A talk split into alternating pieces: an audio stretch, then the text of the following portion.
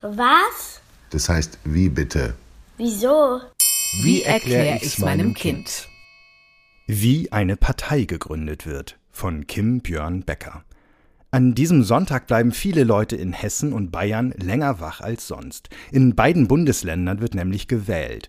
Das heißt, die Erwachsenen stimmen darüber ab, wer im jeweiligen Land regieren soll.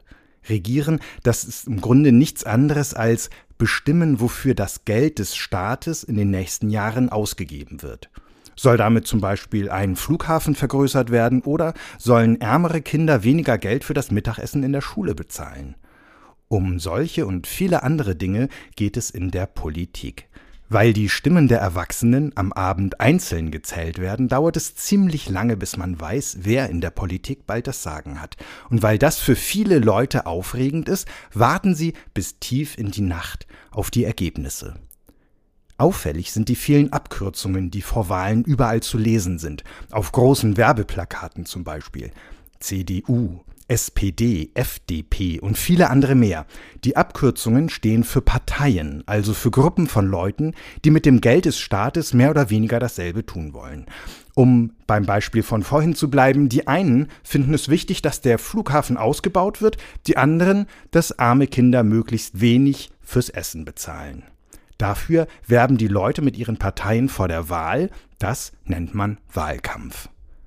Obwohl es in Deutschland schon 121 politische Parteien gibt, ist es ziemlich einfach, eine neue Partei zu gründen. In Hessen haben Erwachsene am Sonntag die Wahl zwischen 21 Gruppen, in Bayern sind es 15. Um eine eigene Partei zu gründen, braucht man keine Erlaubnis, sondern man kann es einfach machen. Eine Partei ist im Grunde so etwas wie ein Verein, nur dass es da nicht um Sport oder Hobbys geht, sondern um Ideen. Wer eine eigene Partei gründen will, muss nicht einmal erwachsen sein. Allerdings können Kandidaten für politische Ämter erst gewählt werden, wenn sie mindestens 18 Jahre alt sind. Fachleute sprechen dann vom passiven Wahlrecht, also dem gewählt werden können. Das aktive Wahlrecht ist noch einmal etwas anderes, nämlich das Recht, selbst Kandidaten zu wählen. Dafür muss man meist auch erwachsen sein, wie am Sonntag in Hessen und Bayern. Es gibt aber auch Wahlen, bei denen schon Jugendliche mit 16 ihr Kreuz machen dürfen. Um eine eigene Partei zu gründen, braucht es trotzdem etwas Arbeit. Zum Beispiel muss man sich einen Namen überlegen, der sich von denen bestehender Parteien unterscheidet. Würde der Name dem einer anderen Partei zu sehr ähneln, könnten Wähler verwirrt sein und aus Versehen die falsche Partei wählen. Außerdem braucht die neue Partei ein Programm, also so etwas wie einen Aufsatz, in dem sie genau sagt, was sie in der Politik erreichen will und was nicht. Als Partei gilt eine politische Vereinigung immer dann, wenn sie längerfristig darauf abzielt, in einem Parlament die Politik mitzubestimmen. Also im sogenannten Bundestag in Berlin, der für ganz Deutschland gilt, oder in einem Landtag auf der Ebene eines einzelnen Bundeslands. Und eine Partei benötigt, wie jeder andere Verein auch, eine sogenannte Satzung. Das ist ein Heft voller Bestimmungen, in dem unter anderem drin steht, nach welchen Regeln die Partei funktioniert. In der Satzung steht zum Beispiel, wie neue Mitglieder aufgenommen werden und wie oft der Vorstand gewählt wird. Der Vorstand ist eine Gruppe von mindestens drei Leuten, die in der Partei bestimmen, so etwas wie die Klassensprecher der Partei. Es muss auch geregelt werden, wie viel Geld es kostet, in der Partei Mitglied zu sein. Wenn Programm und Satzung fertig sind, muss eine sogenannte Gründungsversammlung sie beschließen. Das ist ein Treffen aller Mitglieder, bei dem die Partei ins Leben gerufen wird.